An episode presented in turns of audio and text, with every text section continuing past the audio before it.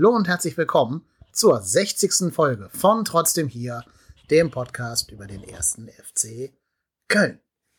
Wir haben heute uns hier zusammen getroffen, um eine kleine Vorschau auf die kommende Saison zu machen. Wenn alles nach Plan läuft, ist das hier Vorschau 1 von 2. Es wird vielleicht Anfang nächster Woche oder eventuell auch schon Ende dieser Woche noch einen zweiten Teil geben. Aber heute werde ich zusammen mit meinem bereits bekannten Gast, dem P-Rod, auf die Transfers, die Abgänge und Zugänge sowie unseren Trainer Achim Bayerlorzer schauen. P-Rod, schön, dass du wieder da bist. Ich freue mich, wie immer hier zu sein. Ich habe ja gerade schon gesagt, mit was wir heute uns beschäftigen wollen. Wollen wir mit dem Trainer loslegen? Sehr gerne, unserem neuen Lehrer, könnte man noch sagen. Unser neuer Pädagoge, ne?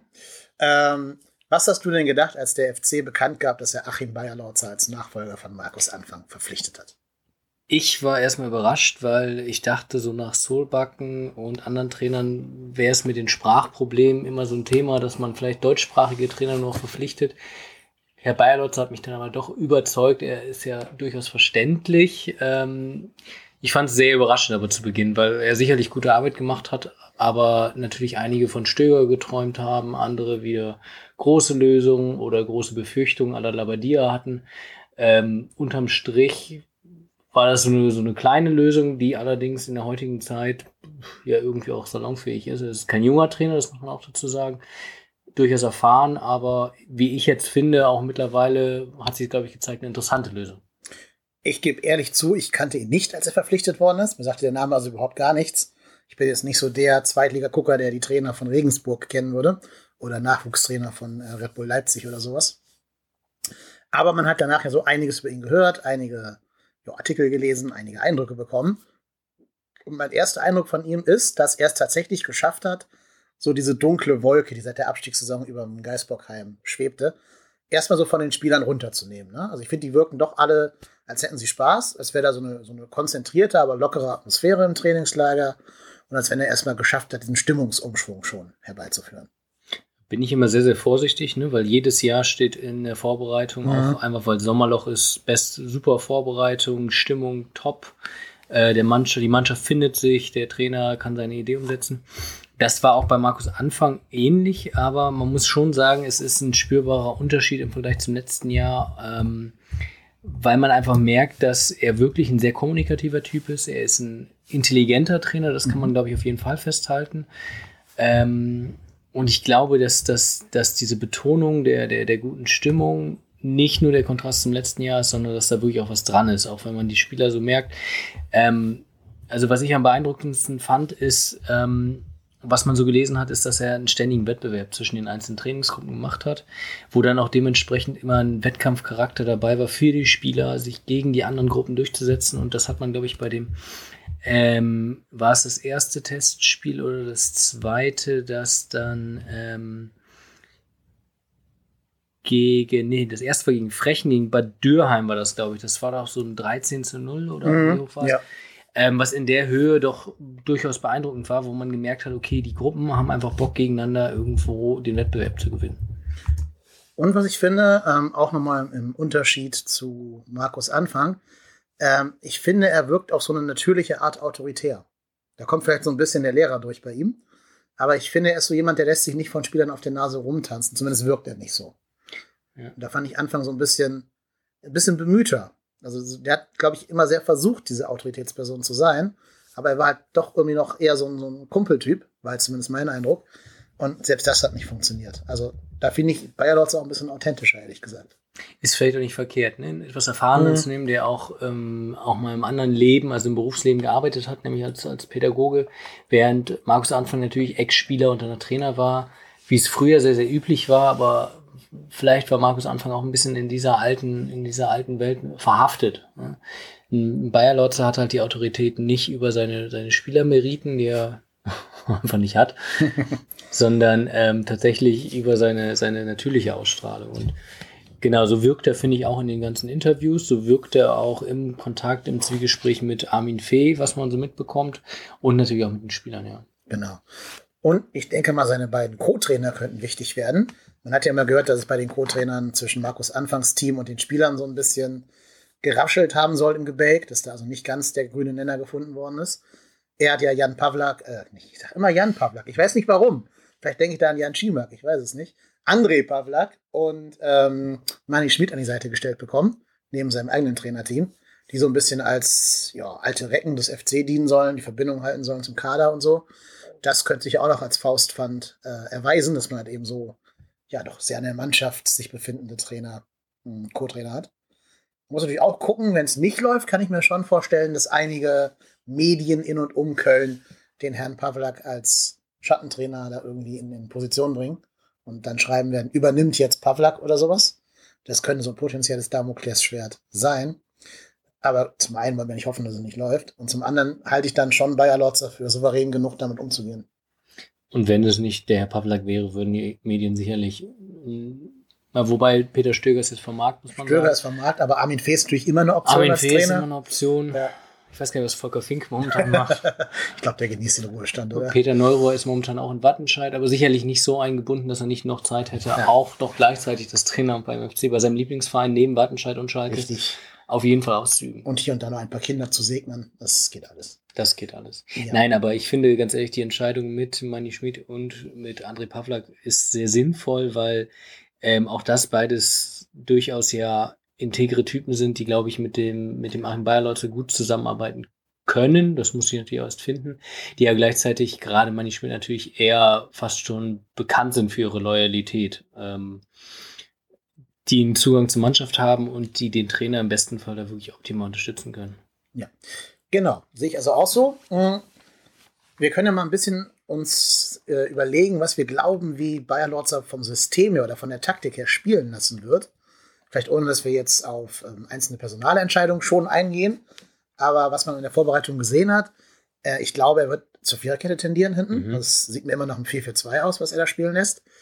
Ich glaube, wir haben nicht einmal mit einer Dreierkette oder Fünferkette gespielt. Also da war jetzt relativ wenig ähm, Abweichung von seinem Standardsystem zu sehen.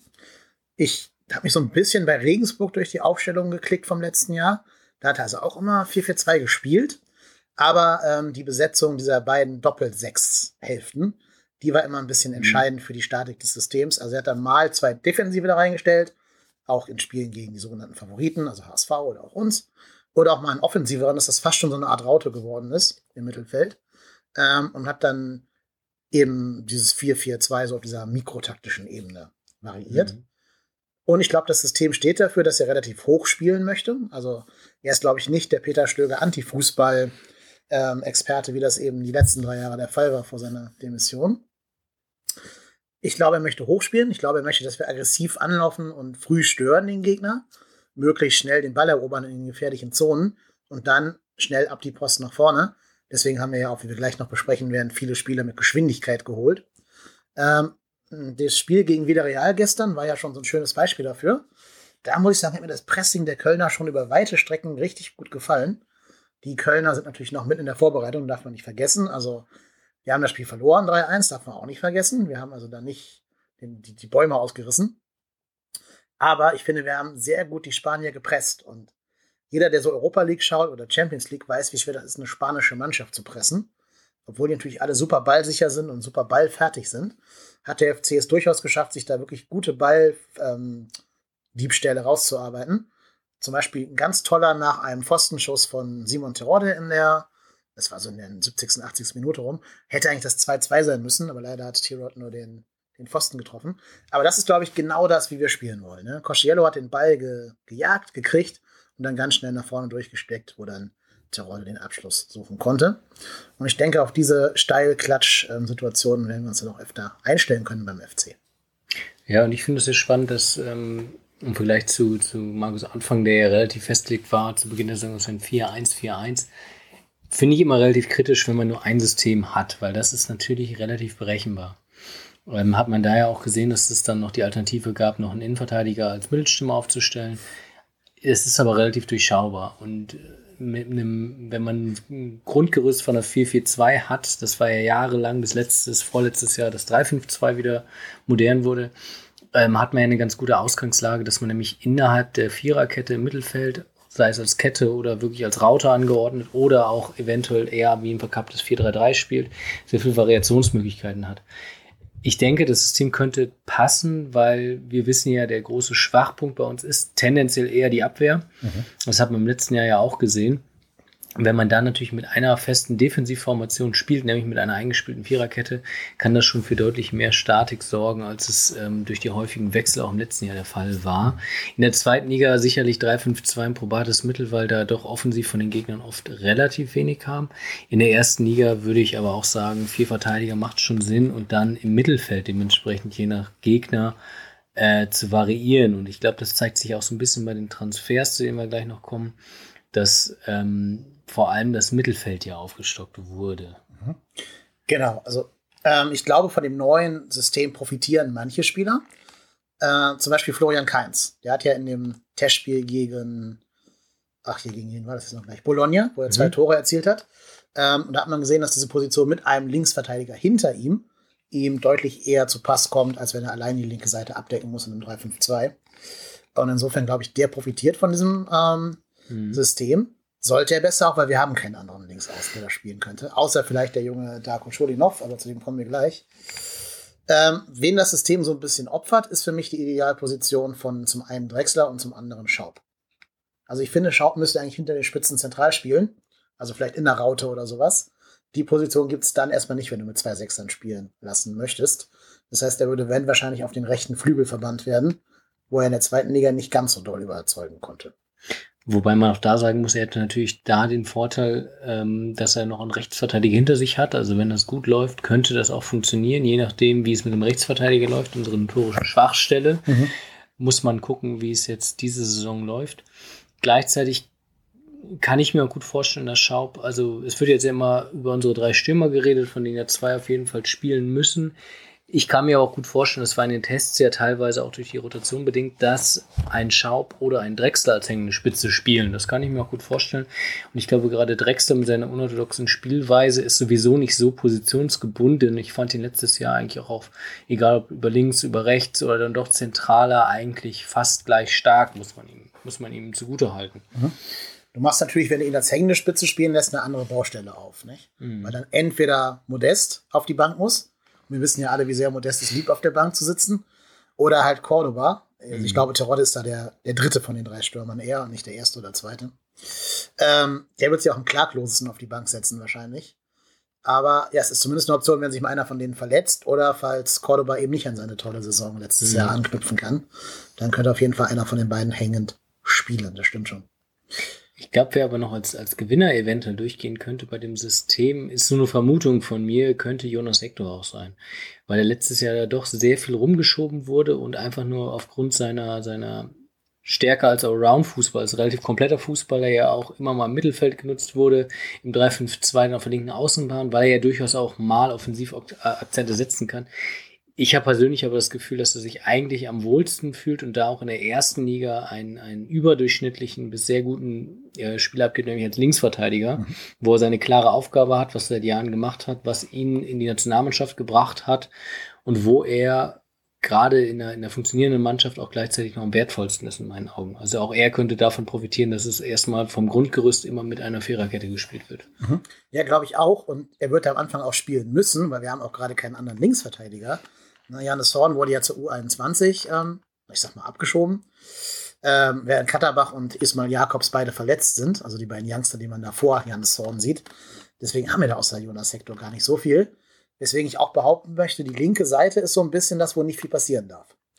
Das kann man genauso sehen oder wo es halt die größten Überraschungen geben wird. Oder das. Also ich kann mir sogar vorstellen, wenn Hector sich vielleicht mal, Gott bewahre, verletzen sollte, dann kommt einer von den beiden Youngstern zum Einsatz, wenn die dann wieder fit sind.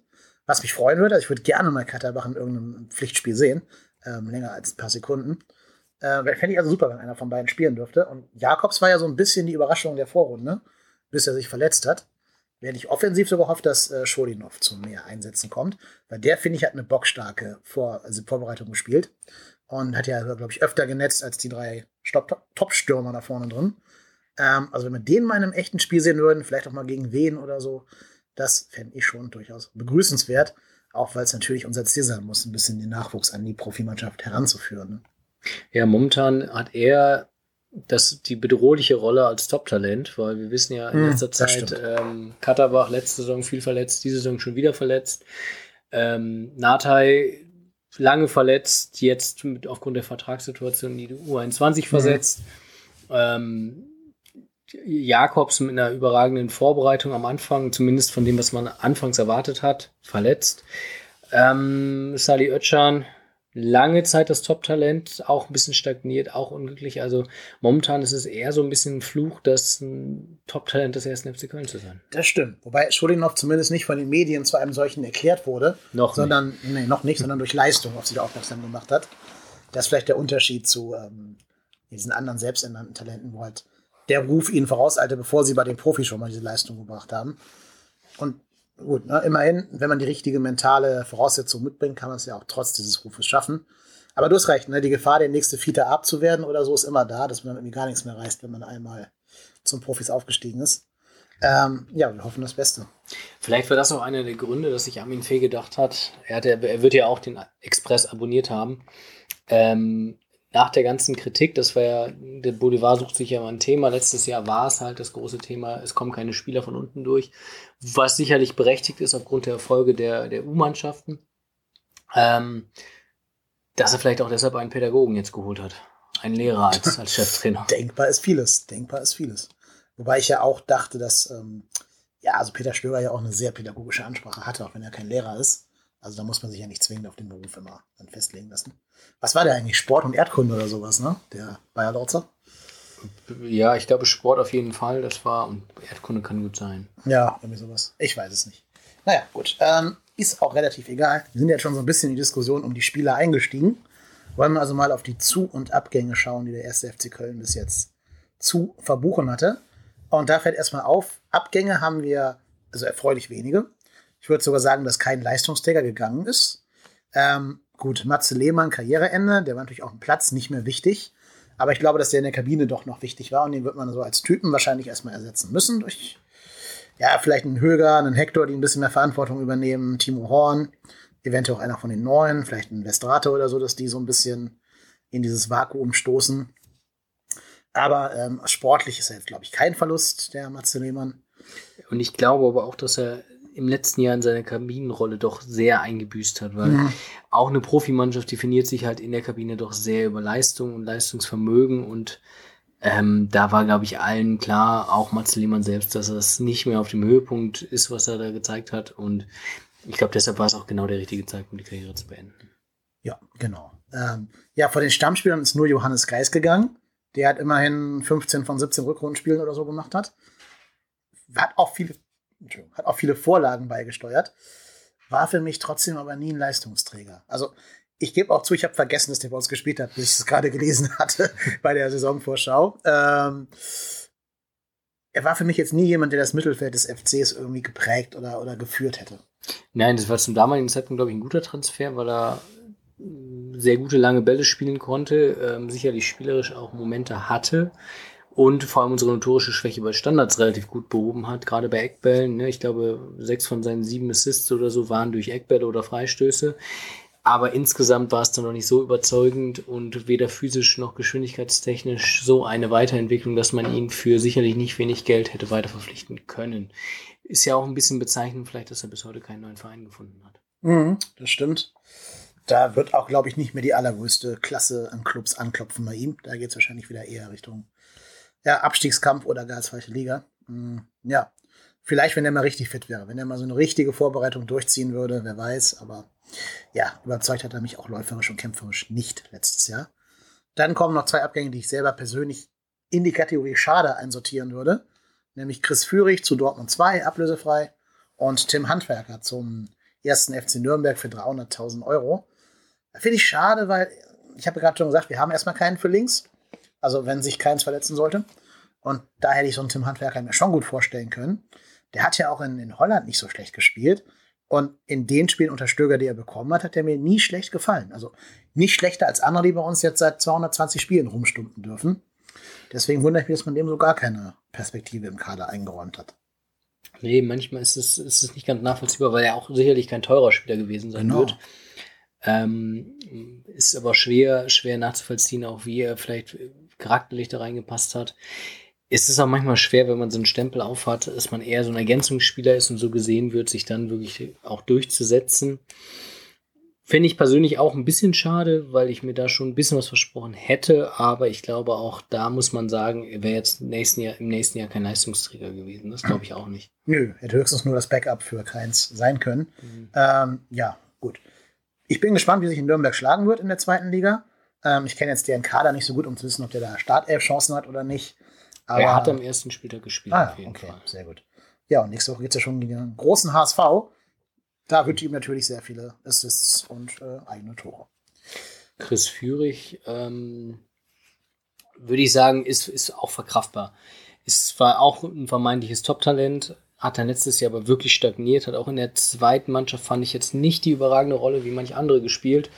Daher sicherlich immer schade, jemanden, der noch jung und entwicklungsfähig ist, ablösefrei gerade abzugeben. Aber ich glaube auch, ich weiß nicht, ob Chris Führig wirklich ähm, den Sprung zum guten Bundesligaspieler schaffen wird. Mhm, ja.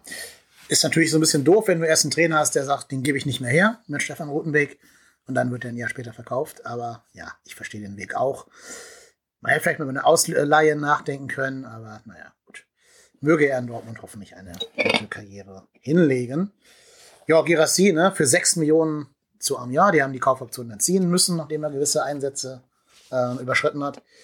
Und ja, 6 Millionen ist im Gegenwert ein Skiri oder wie der Mann heißen mag. Insofern finde ich das jetzt keinen schlechten Tausch, ehrlich gesagt. Nein, ich glaube, Girassi wissen wir alle, dass das sicherlich ein sehr talentierter Fußballer ist, der bestimmte Anlagen hat, die ihn auch an manchen Tagen außergewöhnlich machen, an anderen Tagen außergewöhnlich schlecht.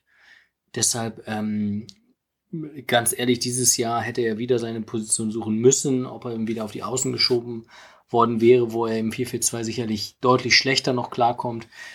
Oder halt dann im, im Kampf mit den drei anderen Stürmer, von denen mindestens zwei, ich würde eher sagen, alle drei Stürmer noch deutlich vor ihm stehen. Ähm, kann ich verstehen, dass, dass, dass man ihn da abgegeben hat, also den Vertrag, die Klausel so festgelegt hat und ich glaube, 6 Millionen sind ein guter Gegenwert, den man für ihn da bekommen hat. Genau, das denke ich auch. Und dann können wir auch direkt mal auf die Zugänge gucken, also wie wir das Geld, das wir für diese drei Spieler eingenommen haben, zwei davon ablösepflichtig äh, reinvestiert haben. Wir haben uns erstmal ablösefrei von RB Leipzig Julian Kral als Torwart geholt, der aber wahrscheinlich eher nicht ähm, ja, für Spielzeit vorgesehen ist. Insofern können wir den mal gnadenlos übergehen an dieser Stelle. Ähm, dann kam von Holstein Kiel ablösefrei Kingsley Schindler, von PEC Zwolle kam für 2 Millionen Kingsley. äh, wir nennen ihn Easy, weil er so genannt werden möchte und ersparen uns damit die Aussprache seines nicht so einfachen Nachnamens. Vom KAA Gent kam für 4 Millionen Bürger Vestrate oder Vestate, auch da weiß ich nicht genau, wie man ihn ausspricht. Und vom HSC Montpellier für 6 Millionen Elias Skiri. Ähm, möchtest du dir einen davon aussuchen und zudem deine Einschätzung zum Besten geben? Fangen wir vielleicht mit dem Neuesten an. Bei Skiri, falls er so genannt wird, wir haben uns jetzt darauf geeinigt, weil es eine äh, schöne Mischung aus Kiri und Skier ist, dem also quasi Frischkäse pur, wenn man so will. ähm, ist jetzt endgültig perfekt, das war ja schon seit ein paar Wochen klar. Füllt so ein bisschen die Lücke, die ja alle immer gesehen haben im defensiven Mittelfeld auf der 6. Ähm, und zwar ist er kein überdurchschnittlich schneller Spieler von dem, was man so gehört hat, aber ein sehr physisch robuster Spieler. Ähm, robust ist Marco Höger sicherlich auch, aber Skiri bringt mit 1,85 Meter, glaube ich, nochmal eine andere Physis dazu, gilt auch als Kopfball stark, schussstark. Ähm, fällt in die Kategorie, spielt immer unauffällig, aber eigentlich sehr solide, hatte sehr, sehr viele Einsätze bei Montpellier, also Stammspieler und war, so wie ich das gelesen habe, mit 24 auch schon Vizekapitän in seinem Heimatverein was ich finde, sind erstmal sehr solide Voraussetzungen. Gleichzeitig Afrika Cup erfahren, 20, über 20 Länderspiele für Tunesien.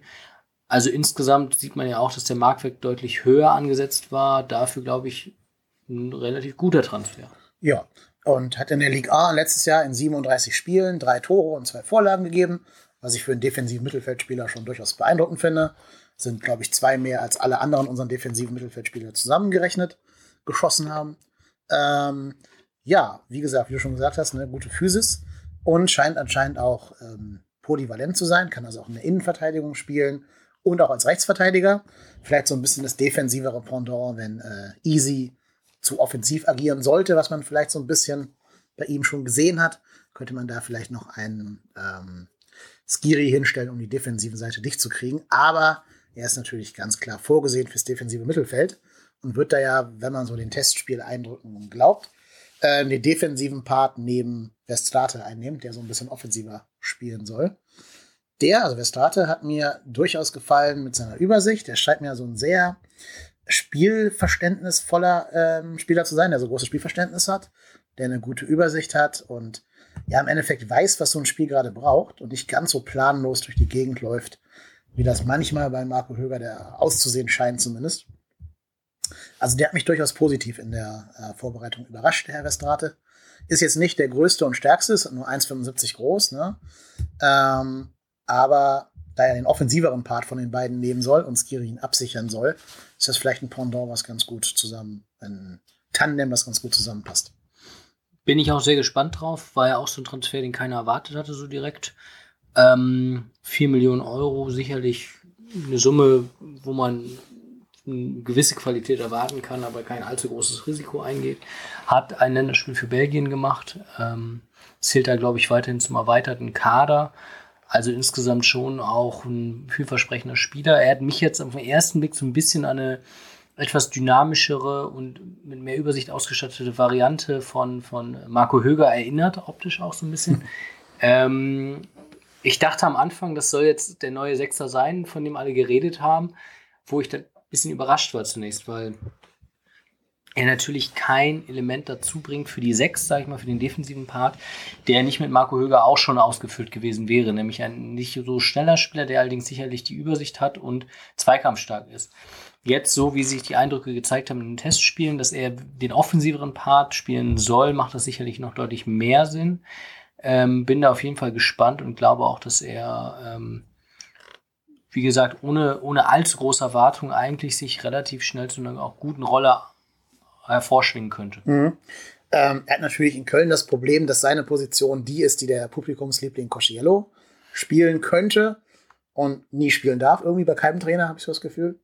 Äh, das heißt, er muss sich da so ein bisschen durchsetzen gegen seinen, ja nicht Landsmann, aber zumindest sprachverwandten Mitspieler. Ähm, aber er hat zumindest für sich stehen vier Tore und drei Assists in 24 Spielen in der belgischen Pro-Liga. Ähm, und das finde ich für einen eher defensiven oder zentralen Mittelfeldmann schon eine durchaus beeindruckende Quote. Sieben Torbeteiligungen in 24 Spielen. Ist schon aller Ehren wert. Ähm, und ich finde, er wirkt schon auch noch ein bisschen dynamischer und schneller als Höger. Mhm. Natürlich auch, weil er jünger ist, darf man auch nicht vergessen. Ähm, und es würde ja schon helfen, wenn er vielleicht nicht nur 15 Spiele macht pro Saison und dann verletzt ist, sondern auch bis zu 30 Spiele durchsteht, ohne verletzt zu sein. Also das könnte auch noch ein Ding sein, warum vielleicht Höger ja das Nachsehen haben wird gegenüber Westrate. Wobei wir da dieses Jahr sowieso sehen müssen. Ne? Es ist vielleicht gar nicht mehr so schlecht, dass wir da ein bisschen breiter aufgestellt sind, weil Höger, wissen wir, ist zumindest zu 25 Prozent aus Glas gemacht, der Mann. Mhm. Ähm, Verstrate ist jetzt wahrscheinlich erstmal gesetzt und Skiri ist ja erst äh, bis, ich glaube, eine Woche vor Saisonstart noch im Urlaub, weil er den Afrika Cup gespielt hat. Das wird auch die niedrige Ab Ablösesumme zum Teil erklären. Das heißt, der hat noch überhaupt gar keine Chance, sich mit, dem, mit der Mannschaft vertraut zu machen. Realistisch betrachtet könnte, dürfte er da wahrscheinlich auch erst gegen, ich sag mal so September, Anfang Oktober vielleicht wirklich drin sein mit bei der Mannschaft. Das heißt, ich gehe davon aus, dass wir schon auch alle drei äh, durchaus mit Einsatzzeiten sehen werden. Ja, ähm, ich meine, wir haben ja sechs Spieler, die auf der sechs spielen können insgesamt. Da wird am Anfang also bei Alosta so ein bisschen als Puzzlemeister gefragt sein, wer da wen zusammenpuzzelt. Aber das haben wir auf anderen Positionen ja auch noch, da kommen wir am Ende nochmal drauf zu sprechen. Aber du hast recht, wir werden also mit Skiri noch nicht gegen wen rechnen können und wahrscheinlich noch nicht gegen Wolfsburg, aber vielleicht dann schon im Derby gegen Borussia Mönchengladbach. Ähm, dann kommen wir mal zu den beiden Kings, zu meinen Kings, Kingsley Schindler und Kingsley Easy ähm, könnte die rechte Seite der Saison werden. Also die große Überraschung bei, ja, ich will nicht sagen der Bundesliga, weil da gibt es andere Kategorien. Aber das könnte eine rechte Seite sein, die erstmal so unbedarfte Gegner überrascht und überrumpelt. Denn die beiden zusammen, also die beiden Kings, bringen ja auf jeden Fall jede Menge Schnelligkeit, Dynamik und Wucht nach vorne mit, die du als Gegner erstmal so stoppen musst, ne, wenn die beiden eine gute Form haben. Ja, bisher sah das schon noch ordentlich Zug aus nach vorne. Auch sicherlich eine technische, technische Komponente, die vorher jetzt bei einem äh, bei einem äh, Benno Schmitz oder, oder Matthias Bader nicht unbedingt so in dem Ausmaß vorhanden war. Ähm, ich bin da auch sehr gespannt, was sich da ergibt.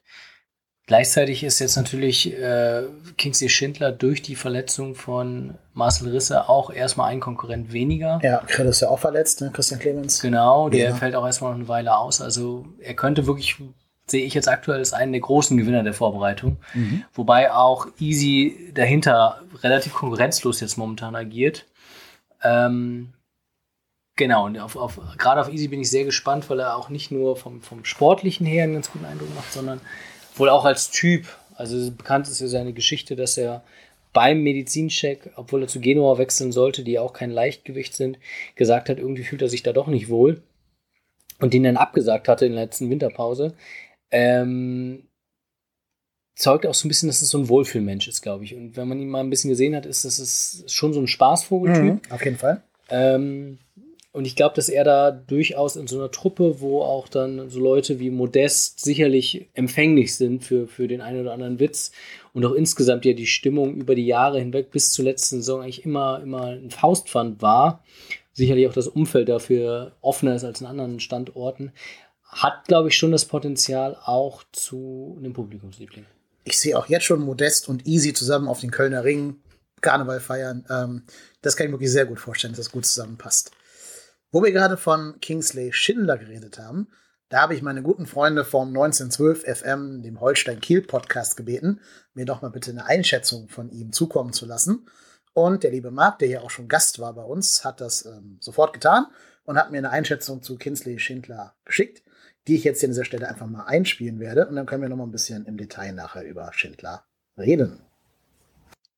Moin Moin, hier ist Marc von 1912 FM. Ich wurde gebeten, von unserer Bundesliga-Zweigstelle ähm, ein paar Worte zu Schindler zu sagen, der ja jetzt zu euch gewechselt ist.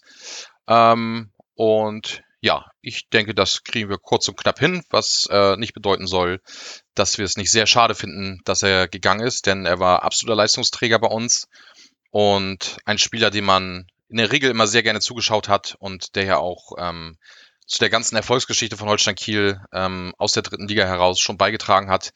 Deswegen, ähm, ja, war es dann noch einer der letzten, die quasi von damals mit dabei waren und jetzt dann auch gegangen ist, was natürlich sehr schade ist, aber was man eben auch sagen muss, er ist sehr fair damit umgegangen, ähm, war immer offen und ehrlich und deswegen nimmt ihn, glaube ich, dieser Wechsel, diesen Wechsel auch keiner übel. Da gibt es ja andere Spieler, bei denen das nicht so reibungslos ablief.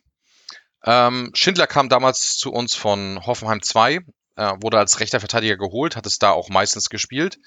Mm, man hat aber relativ schnell erkannt, dass er seine Stärken definitiv im offensiven Bereich hat.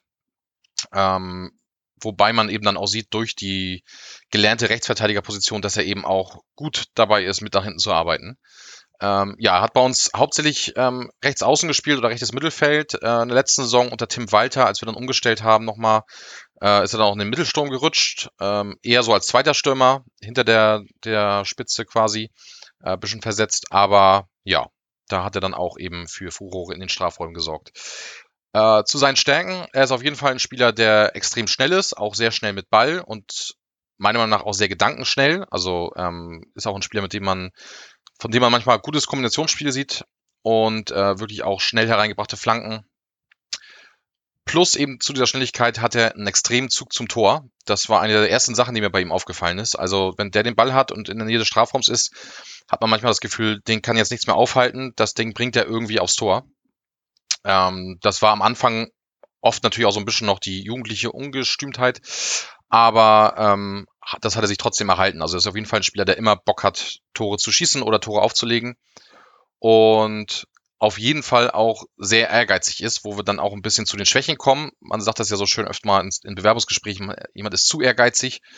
Ich glaube, das trifft bei ihm zumindest teilweise zu. Ähm, wenn das Spiel halt nicht so rund läuft, ist er auf jeden Fall ein Spieler, der die Mannschaft mitreißen will und der unbedingt etwas bewegen will. Dabei passiert es dann aber hin und wieder, dass er sich eben auch festtrennt und zu viel alleine machen möchte. Gar nicht im Sinne, dass er ähm, nicht abspielt, sondern einfach, dass er sich, glaube ich, zu viel auferlegt ähm, im Spiel und dabei dann eben ja die Frustration immer mehr wächst und irgendwann hat man das Gefühl, er wäre vielleicht etwas lustlos dabei, aber das liegt dann auch meistens daran, dass er eben schon seit der ersten Minute angerannt ist wie ein Irrer und ähm, ja, dann einfach frustriert ist, dass es nicht läuft. Da muss man halt immer so ein bisschen gucken, aber das ist auch bei uns in der Zeit mit der Zeit besser geworden. Letzte Saison war nochmal für eine längere Zeit verletzt, kam dann aber auch nochmal für die letzten paar Spiele zurück, bis auf das äh, allerletzte Spiel, da war er nicht mehr im Kader. Ähm, also auf jeden Fall auch ein richtiger Kämpfer, ja, dem man einfach gerne zuguckt. Sei es jetzt vom technischen her, vom kämpferischen her, ähm, macht einfach Spaß, dem zuzugucken. Deswegen glaube ich, werdet ihr da echt viel Freude dran haben. Ähm, wo ich dann auch zum Thema komme, ob ich in die Bundesliga zutraue, das tue ich auf jeden Fall. Sicherlich wird er auch ein bisschen Eingewöhnungszeit brauchen, aber mit seinen Attributen, mit der Schnelligkeit, mit seinem Zug zum Tor und diesem unbedingten Siegeswillen, glaube ich, ist er auch in der ersten Bundesliga gut aufgehoben und hat, glaube ich, auch inzwischen die nötige Reife erlangt, um da auch etwas zu reißen. Also ich hätte mir eigentlich gewünscht, dass er woanders hingeht. Gar nichts jetzt speziell wegen ähm, ähm, 1. FC Köln, aber ich hätte gedacht, dass er zum Beispiel in England super funktionieren würde. Aber ähm, ja, er hat sich so entschieden und ich drücke ihm da auf jeden Fall die Daumen. Das wird bestimmt eine gute Zeit für ihn. Und ja, ich hoffe mal, ähm, also wir kommen natürlich gerne wieder als Gast in den Podcast, aber ich hoffe mal, das war's dann erstmal mit Spielern, die zu euch transferiert werden.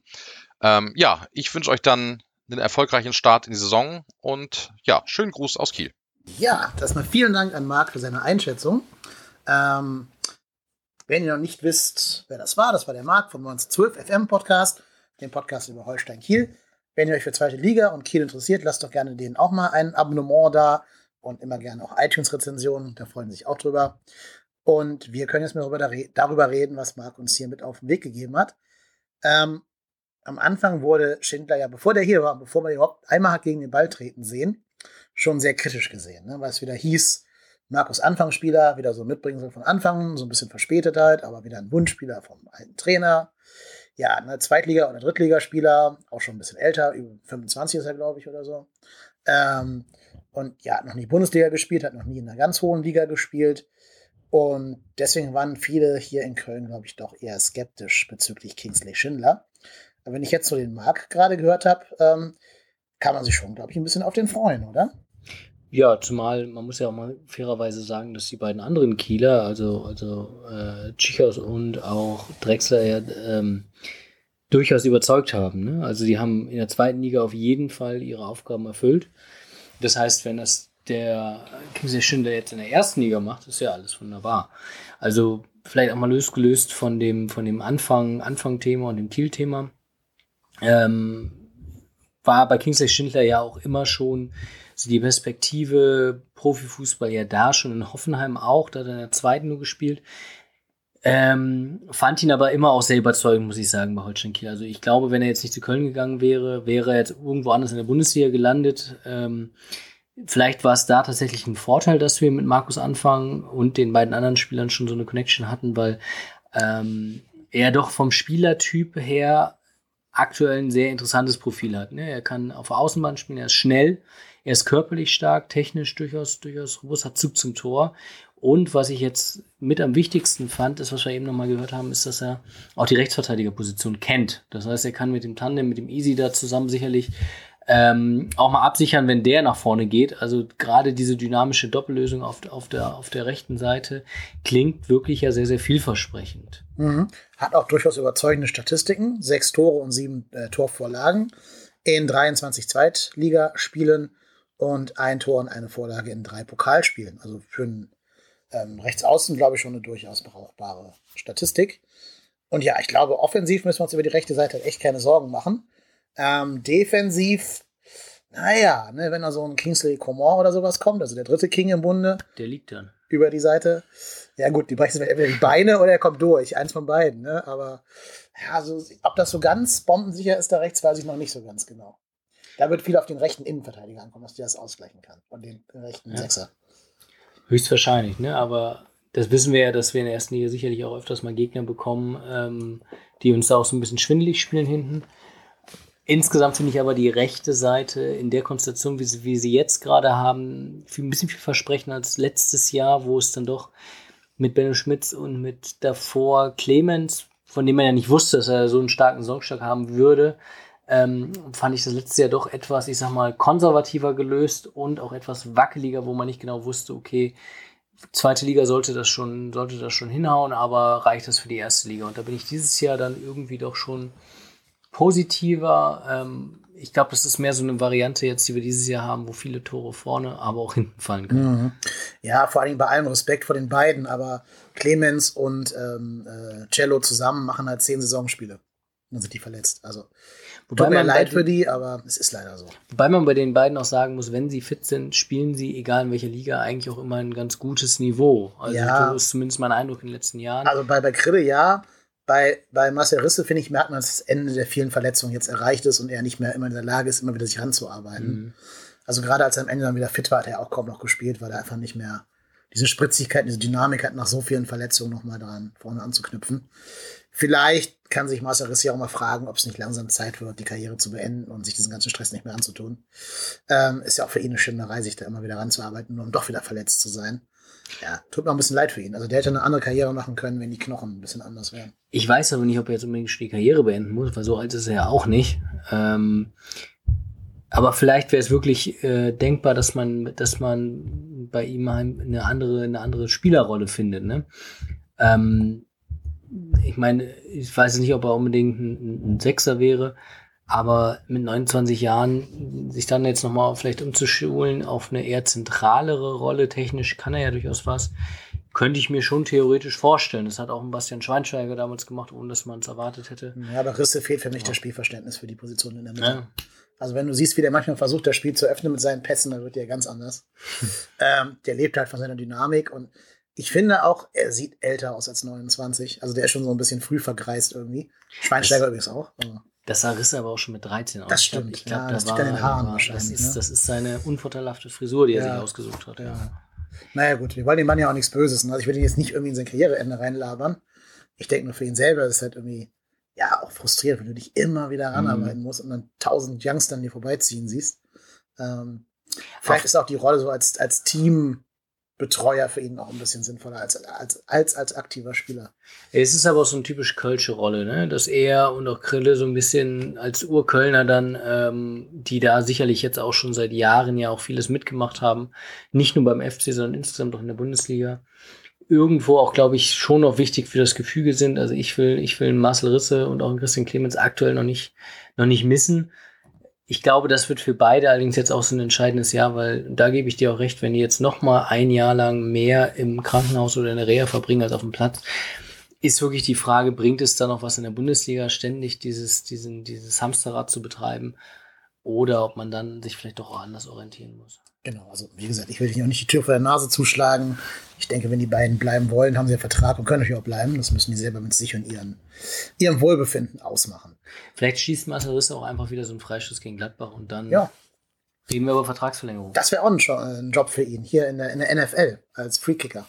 So wie Manny Buchsmann. Ja, genau. Da kannst du auch dich nicht bei verletzen in der Regel, wenn die anderen nicht durchbrechen. Ähm, das ist halt ganz cool. Naja, gut. Ähm, das waren jetzt alle unsere Zugänge, die wir jetzt hoffentlich genug gewürdigt haben. Ähm, uns fehlt noch ein Innenverteidiger, nach dem gefahndet werden soll. Da wurden ja ganz abenteuerliche Namen in den Raum geworfen. Da war ja unter anderem Carlos Zambrano, wohl als, als Zeitungsente im Gespräch. Ja, gut, dass das eine Ente war. Also, ne? ich meine, ich finde ich, ich finde es halt super witzig, den Typen da zu haben und jedes Spiel eine rote Karte zu kriegen, finde ich toll. Aber der ist ja auch schon über 30 und ist jetzt nicht der Typ Innenverteidiger, den wir brauchen. Ich glaube, der hatte auch einen schlechten Einfluss auf Mire gehabt. Mire ist ja. Ein netter Junge. Ja, Ich genau. glaube, wenn der dann auf einmal da Zambrano nämlich hatte, leider auch noch Spanisch spricht, das, Ja. das würde kein gutes Ende nehmen. Das mag wohl sein. Dann, was ich sehr geil gefunden hätte, wurde äh, Jesus Vallejo bei uns ins, Mhm. Jesus Vallejo bei uns ins äh, Rennen geworfen. Aber der ist inzwischen sicher bei Wolverhampton äh, Mhm. untergekommen. Und insofern kommt der leider nicht, weil das wäre schon eine geile spanische Abwehr, ne? Mire und Vallejo. Die sich aus der U21 Ja, kennen, ja. genau. Sp- Sprechen beide Spanisch, können sie miteinander verständigen, können beide Cordoba noch ein bisschen mehr integrieren und mit dem auch Spanisch äh, flachsen. Und wären natürlich beide sehr jung und sehr talentiert gewesen. Aber kommt nicht, deswegen wollen wir nicht über vergossenen Wein zu reden. Jetzt gerade gibt es auch keine neuen Gerüchte, wer noch ein Innenverteidiger sein könnte, der vielleicht gerade gescoutet wird. Also ich habe zumindest keine gehört. Ich glaube, ein Dauerthema ist allerhöchstens Kevin Wimmer, wobei das Ja. schon wieder abgekühlt ist, der ja, Ja. bei uns im Trainingslager Genau. am Anfang mit dabei war, mittrainieren durfte, was auch ein bisschen ungewöhnlich ist, wo natürlich die Gerüchte dann direkt wieder hochgekommen sind. Ähm, Allerdings war selbst der Boulevard doch relativ bedeckt, was eine Verpflichtung angeht. Da hörte man schon so raus. Also wenn der nicht durch Zufall sehr, sehr günstig zu haben wäre, also sprich ablösefrei und auf sehr, sehr viel von seinem englischen Gehalt verzichten würde, glaube ich auch nicht, dass er kommt, zumal er im Trainingslager wohl auch nicht wirklich überzeugt hat. Ja, also er war wohl relativ präsent, so als, als Typ, ne, hat viele Kommandos gegeben und so. Er ist aber auch nicht der Spielertyp, den wir suchen, muss man leider schon sagen. Also er wäre halt so der robustere Typ von den beiden Innenverteidigern und den haben wir halt schon. Ähm, du suchst ja jemanden jetzt, der irgendwie, ja, besser zu Mire passt, weil ich denke, dass Mire der Gesetzte sein wird. Und der quasi Zichos und äh, Sobich qualitativ weit voraus ist. Und das wäre Wimmer gewesen, wenn er konsequent gespielt hätte in den letzten drei, vier Jahren. Aber auf der Ersatzbank von Tottenham wirst du leider auch nicht besser. Nur vom Trainieren mit, äh, mit Son und so wirst du auch nicht unbedingt der Beste. Du musst auch schon spielen. Haben wir beim HSV gesehen, ja. genau. Ähm, du musst halt auch Spieler haben und die hat er ja nicht. Und ich fand ihn auch bei Hannover jetzt letztes Jahr nicht so überzeugend, dass ich sage, boah, das ist eine Bombe, den musst du unbedingt verpflichten. Auch, auch wenn ich ihn, nicht. Ne? Nee, auch bei Stoke nicht, genau. Auch wenn ich ihn als Typ halt schon sehr schätze, den Haki. Aber ja, vielleicht, so schwer mir das selber auch fällt, das zu sagen, vielleicht ist es ganz gut, nicht immer diese rückwärtsgewandten Transfers zu machen von so von vergangenen Tagen, sondern auch mal ein bisschen in die ja eher unbekannten Spieler, die vielleicht trotzdem großes Potenzial haben, zu investieren. So wie Skiri. Ja, genau. Die kannten wir vorher auch nicht unbedingt, aber die sehen für mich alle so aus, als hätten sie mehr Potenzial nach oben als vergangene Transfers wie so ein Psychos oder sowas.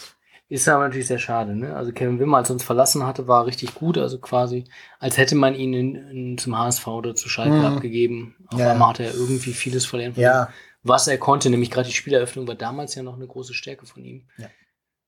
Naja, schade, sollte es irgendwie aus irgendwelchen Gründen doch klappen, freuen wir uns, weil er als Typ sicherlich eine Bereicherung ist, aber die Suche geht wahrscheinlich da noch weiter. Das glaube ich auch. Ähm, wir brauchen aber ganz dringend da jemanden. Also ich habe gestern das Spiel gegen Villarreal gesehen und wenn man da die Abwehrarbeit der Spieler, vor allen Dingen von Sobich, gesehen hat, boah, da will man nicht wissen, was so ein Bundesliga-Stürmer mit dem machen würde. Lewandowski oder, keine Ahnung, Gnabry oder so. Äh, die würden den schwindelig spielen ohne Ende. Da muss man leider sagen, gut, es mag vielleicht auch ein bisschen am, am Stand der Vorbereitung liegen, aber gerade wenn du höher spielen willst, was Bayer Lorzer ja tun möchte, brauchst du schnelle, dynamische ähm, Innenverteidiger. Und da haben wir halt nur Mireille. Und die anderen werden immer hinterherlaufen müssen. Zichos und Sobich könntest du, glaube ich, gut einbauen, wenn du tief spielen würdest. Wenn du sagst, ich parke jetzt den Bus mit zehn Mann vom eigenen Strafraum und vorne hilft Modest irgendwie, dann wären die beiden vielleicht besser. Aber für die jetzige Rolle, die sie da spielen müssten, fehlt beiden für mich die Dynamik und der Antritt, weswegen du einen Innenverteidiger brauchst, der das eben hat. Zumal du jetzt auch natürlich mit Sörensen, der immer wieder Verkaufskandidat ist, aber dann doch immer noch da ist, ähm, und mit Sobich zwei sehr ähnliche Leuchtturmspieler halt hast. Mhm. Ne? Und dann Sobich wurde noch nicht so sehr missbraucht als Mittelstimme, wie das Sörensen zugeteilt wurde, wobei er auch das schon die Rolle erfüllen durfte, was auch Sinn macht wegen der Kopfballstärke. Sörensen wurde ja aber auch schon als Rechtsverteidiger eingesetzt, Innenverteidiger, eigentlich überall. Ähm, ich finde, dass da einer dieser Spielertypen reicht, weil man auch immer sieht, dass es doch sehr, sehr limitiert ist, wenn man, wenn man auf diese Variante dann setzt.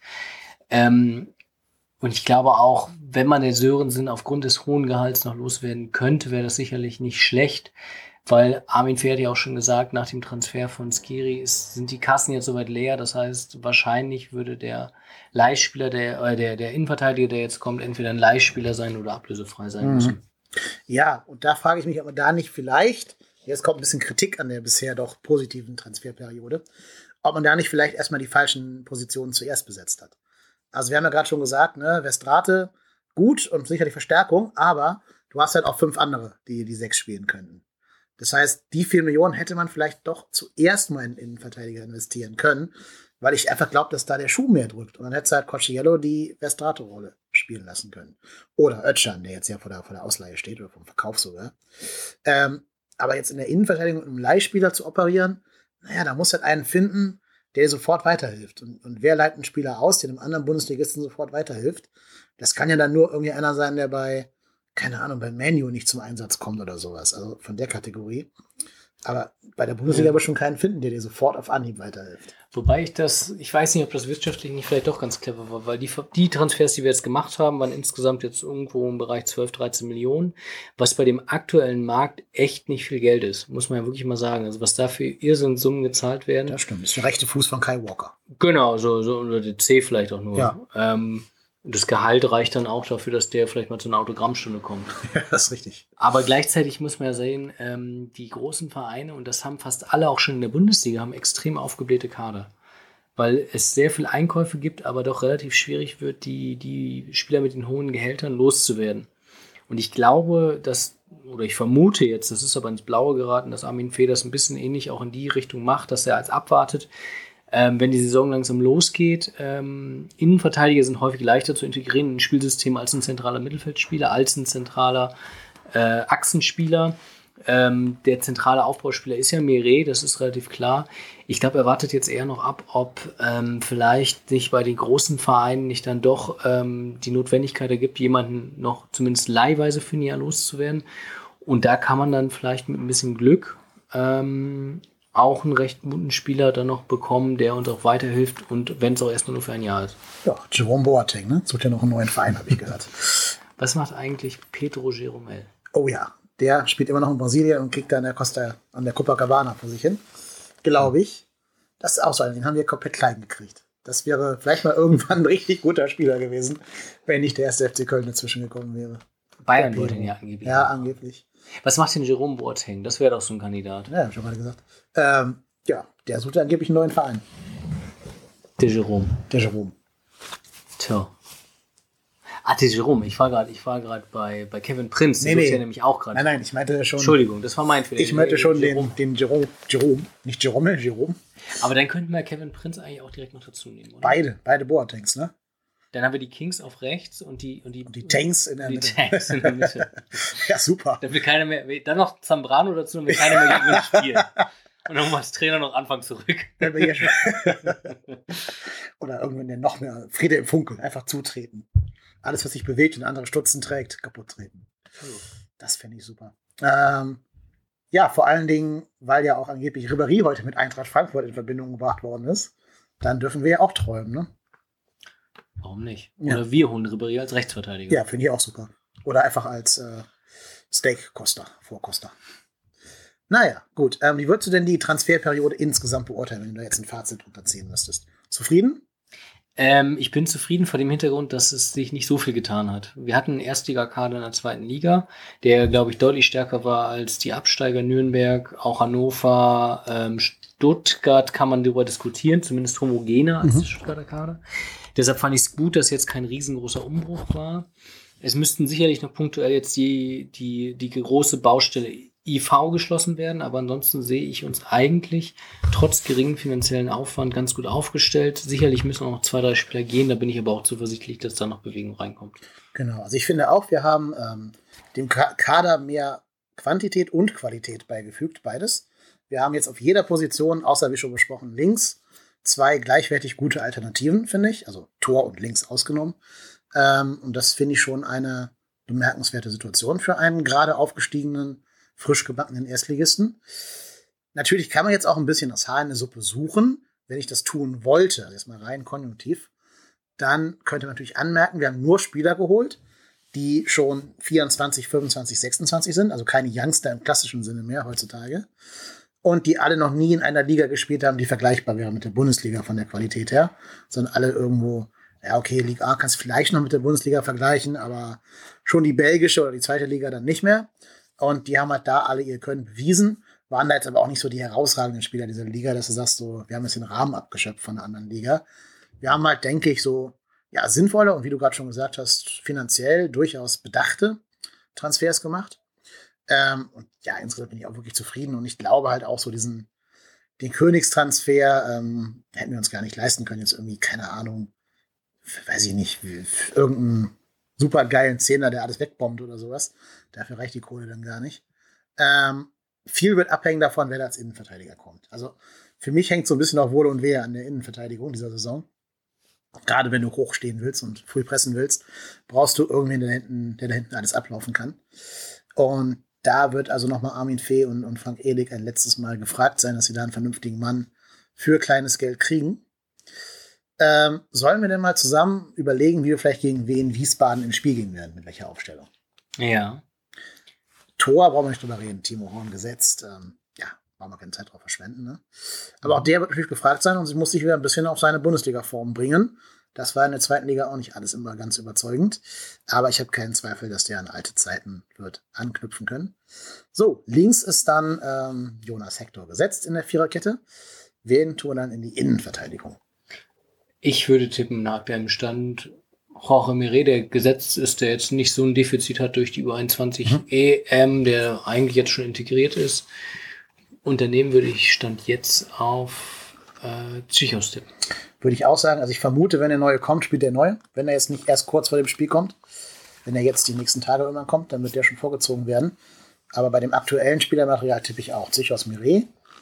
Ja, rechts dann wahrscheinlich easy, ne? Da dürfte erstmal kein Weg dran vorbeiführen. Ich glaube, rechts ist die King, die, die königliche ja, Zange genau. auf jeden Fall angesagt. Genau, also rechts, Rechtsverteidigung, ähm, Kingsley easy und davor Kingsley Schindler. Wer spielt die Doppel-6? Ich würde tippen, wobei, ich bin, da bin ich mir nicht ganz sicher. Ich könnte mir jetzt aktuell vorstellen, Festrete und Höger theoretisch, wobei auch Corciello seine Chancen bekommen hat. Vielleicht ist das Wien Wiesbaden-Spiel so ein Spiel, wo vielleicht dann auch mal Corciello tatsächlich eine Chance bekommt. Mhm. Ja, würde ich mich sehr darüber freuen, aber dann wahrscheinlich eher nicht neben Verstrete, sondern eher neben Höger, damit sie da einen defensiven Absicherung haben. Und ich glaube nicht, dass du deinen, deinen Sommertransfer auf die Bank setzt am Anfang. Deswegen, ich tippe, dass Höger und Verstrete spielen, wie du auch schon gesagt hast. Ja, und links wird wohl kein Weg an äh, Keins vorbeiführen. Am, zumindest in Startelf nicht. Aber ich freue mich, wenn da im Laufe des Spiels dann Scholinov eben eingewechselt wird auf der oder auf einer von den beiden Stürmerpositionen. Wen von unseren drei Top-Stürmern plus den beiden hängenden Drexler und Schaub stellen wir dann in den Sturm? Das ist die schwierigste Frage, mhm. weil da hat man jetzt ja nicht nur drei Stürmer, sondern jetzt kann fünf Offensive, von denen nur zwei spielen können. Ähm, es ist ganz schwer, das zu beurteilen, weil sehr viel rotiert wurde, weil keiner von den Stürmern übermäßig viel getroffen hat. Ich denke, dass äh, Cordoba raus ist aufgrund seiner Sperre. Ja, gut. Richtig. Die, genau. die unsinnigste Sperre der Welt, ja. Genau, deshalb wird er, ähm, äh, ist, ist das quasi schon mal eine Erleichterung für den Trainer. Ich bin gespannt, ob er wirklich mit den zwei Mittelstimmern spielt, also mit Modest und mit Terode. Mhm, glaube ich nicht. Terode hat mehr getroffen als Modest. Ich glaube aber, äh, Bayer Lotzer weiß auch, dass Modest sicherlich ein größeres Potenzial hat für die erste Liga. Deshalb würde ich tippen, dass Modest spielt. Ähm, und kann mir gut vorstellen, dass er dahinter dann dort tatsächlich ähm, Schaub oder Drechsler setzt. Mhm. Ja, ich meine, wenn es bei Bayer ja wirklich um dieses schnelle Umschalten, viel, viel Anlaufen, hohes Pressing und so geht, kann mir sogar vorstellen, dass Dominik Drexler da spielt, weil er ist, glaube ich, der bessere Anlaufspieler von den drei genannten, also von Terode, Schaub und Drexler. Da ist, glaube ich, Drexler der, der am griffigsten und giftigsten den, den gegnerischen Innenverteidiger anlaufen kann und wird. Äh, übrigens auch mit Cordoba zusammen, wenn der wieder spielen darf, dann wird an Cordoba da, glaube ich, kein Weg vorbeigehen, sobald der spielberechtigt ist. Ähm, ich tippe Modest und Drexler für den Start. Ich muss ja was anderes tippen, deshalb sage ich, deshalb sage ich Modest und Schaub. Ja. Aber ich glaube auch, dass Drexler. Ähm, also ich glaube, das wird eine enge Entscheidung, weil auch Schaub hat mir gut gefallen in der Vorbereitung. Wir wissen ja alle, dass er sicherlich einer der besten Fußballer bei uns ist. Mhm ich glaube, das wird so ein bisschen auf den Finger zeigt, wer, wer Schaub da, äh, wer Bayer Lotze da mehr überzeugt hat. Und ähm, Pokalspiele sind ja immer noch was, wo die so ein bisschen als, ich sag mal, Testspiel 1,5 gelten. So. Ja, wobei den Luxus haben wir dieses Jahr nicht, finde ich. Wien Wiesbaden, Zweitligist, hat Ingolstadt eine Relegation rausgeschmissen ähm, ist für mich das schwerste Los, was es gegeben hätte für einen Erstligisten. Absolut, ist aber trotzdem, finde ich, noch auf einer anderen Ebene als Bund das erste Bundesligaspiel. Ja, schon, aber die sind drei Wochen in der, in der Wettbewerbsphysis drin und wir noch nicht. Ne? Mhm. Also das Spiel darf man, glaube ich, auf gar keinen Fall ähm, schlecht angehen. Ich kann mir leider sogar ein Erstrunden aus vorstellen. Genau, das meine ich. Es ist sicherlich von der Schwierigkeit her ähnlich wie ein Bundesligaspiel, weil die einfach schon weiter sind. Genau. Die sind schon im Wettkampf ja. drin es ist trotzdem von der Bedeutung gefühlt immer noch ein Schritt darunter irgendwo. Weil, wenn man ausscheidet, sagt man gerade in Köln, naja, der Pokal, das wäre sicherlich nicht erfreulich und sorgt auch schon für ein bisschen Unruhe. Allerdings wäre jetzt ein Aus gegen Wien, Wien Wiesbaden sicherlich verständlicher als gegen den Verbandsligisten oder ähnliches. Ne? Ja, schon, aber das wäre direkt Unruhe. Vor allem, weil dann natürlich auch dieses hammerharte Auftaktprogramm auf uns wartet. Also wir haben in der Reihenfolge, wenn ich es nicht vertue, Wolfsburg auswärts, Gladbach zu Hause, Freiburg auswärts, dann Dortmund zu Hause und dann die Bayern auswärts. Also eigentlich das schlimmstmögliche Auftaktprogramm, was es gibt, finde ich. Ne, ähm, Freiburg unser totaler Angstgegner, vielleicht der einzige, der um Papier so ein bisschen schlagbar wäre, aber gegen die sehen wir immer doof aus. Wir denken an dieses 4-3 nach 3-0 Führung letztes Jahr, äh, vorletztes Jahr. Ähm, ja, Bayern, Dortmund, die beiden besten Vereine der Liga. Dann Gladbach, ne, unser ewiges, unsere ewige Bestia Negra. Hm. Und natürlich als im Auftakt Wolfsburg so ein Spiel so, ja, da ist keine Stimmung im Stadion, da ist kein Bock, auswärts hinzufahren, irgendwie nicht so richtig. Bruno ist weg. Bruno ist weg, aber die gewinnen halt trotzdem, weil dann vorne irgend so ein 12 Millionen Stürmer da die Fuß reinhält irgendwie. Ja. Oder Maxi Arnold einen Freistoß reinbämst. Aber genau wegen dieses Auftaktprogramms denke ich, dass wir in Wien-Wiesbaden vielleicht eine andere Elf sehen als dann am ersten Spieltag, mhm. weil Wien-Wiesbaden dann doch, du agierst gegen den Zweitligisten, Drittligisten, dann doch immer noch anders als gegen auswärts in Wolfsburg oder zu Hause gegen Dortmund dann. Ja, ich bin gespannt. Also ich muss halt auch sagen, ich fände es nicht komplett unrealistisch, nach fünf Spielen mit ein bis zwei Punkten dazustehen bei dem Auftaktprogramm. Absolut. Ich fände es noch nicht mal verwerflich, ehrlich gesagt, bei den Gegnern. Also natürlich wünsche ich mir das nicht, ist ja auch klar. Es ist für mich aber durchaus im Bereich des Realistischen. Ist vielleicht Fluch und Segen zugleich. Man kann eigentlich fast nur überraschen. Ne? Mhm. Wenn es jetzt ein Punkt sind oder zwei, sagen alle, naja gut, der, Auf der Auftakt war schwer und dann steht die Mannschaft direkt unter Druck, wo sie unter Stöger eigentlich immer am besten waren dann äh, in den folgenden Spielen. Auf der anderen Seite werden sie jetzt doch tatsächlich gut überraschen und sei es sechs Punkte oder vielleicht sogar neun Punkte irgendwie aus den ersten Spielen holen oder ein paar Unentschieden, ähm, dann kann das natürlich auch ein Momentum freisetzen. Ja, klar. Ich meine, natürlich weckt das so ein bisschen Erwartung, oder nicht Erwartung, aber Erinnerung an die letzte Erstligasaison, wo wir auch nach fünf Punkten, nach fünf Spielen null Punkte hatten. Das einzig Gute ist vielleicht, dass die allermeisten Spieler auf dem Platz da gar nicht bei uns im Kader waren. Also, es gilt ja eben für Hector, ja, genau. Es geht ja. nur für Hector und für Horn. Alle anderen waren ja gar nicht mit, mit dem Spiel mit dabei. Ähm, ja, Cordoba vielleicht noch, genau, der war ja da auch noch fit. Ja, und alle anderen wissen ja gar nichts, so aus eigener Erfahrung jedenfalls von dieser Negativserie. Deswegen haben wir vielleicht Glück und klar, man gewinnt am zweiten Spieltag gegen Gladbach und wahrscheinlich läuft es dann von alleine. Weil dann hast du den Derby-Sieg, hast mega Euphorie. Wenn dann irgendwie noch ein 1-1 gegen Freiburg hinkriegst, dann, äh, ja, glaube ich, kannst du auch gegen Bayern und Dortmund entspannter in die Spiele reingehen. Ich bin sehr gespannt. Mhm. Ich hoffe erstmal auf einen, auf einen guten letzten Test dann gegen Southampton nächste ja. Woche. Und vor allem dann das erste Spiel gegen Wien Wiesbaden. Ja, ich bin gespannt. Ja, gut. Dann, glaube ich, haben wir jetzt den, die Vorbereitung aus relativ vielen Perspektiven äh, beleuchtet. Wenn der Innenverteidiger dann irgendwann gefunden ist, können wir gerne nochmal eine Folge aufnehmen und uns über den unterhalten. Wenn dann endlich Jerome Boateng bei uns vorstellig wird am Geisbockheim. Ähm, oder Pedro Jeromel, wer weiß. Oder das Liebeskind aus beiden, Pedro Jeromel Lateng. ähm, so, ansonsten würde ich sagen, uns bleibt gar nicht mehr so viel den Hörern mit auf den Weg zu geben, außer natürlich die dringende Bitte, uns doch bitte bei iTunes Rezensionen dazulassen. Gerne fünf Sterne oder mehr. Ähm, das hilft nämlich wirklich, dass der Podcast in dieser komischen iTunes-Algorithmus-Geschichte nach oben gespült wird. Deswegen, wenn ihr mal irgendwie zwei, drei Minuten Zeit am Tag habt, doch einmal fünf Sterne geben und zwei, drei Sätze zu uns schreiben. Ich lese versprochen noch alles vor, was da geschrieben wird hier in diesem Podcast, auch wenn es mal nicht so positive Dinge sein sollten. Aber bitte, bitte bewertet, was die Tasten hergeben. Sonst bleibt mir nur zu sagen, vielen Dank, Pirot, dass du heute wieder bei mir warst und hier eine Stunde Zeit genommen hast, über den ersten FC Köln zu reden. Immer gerne. Ich bin kein Lennep und ich bin trotzdem hier.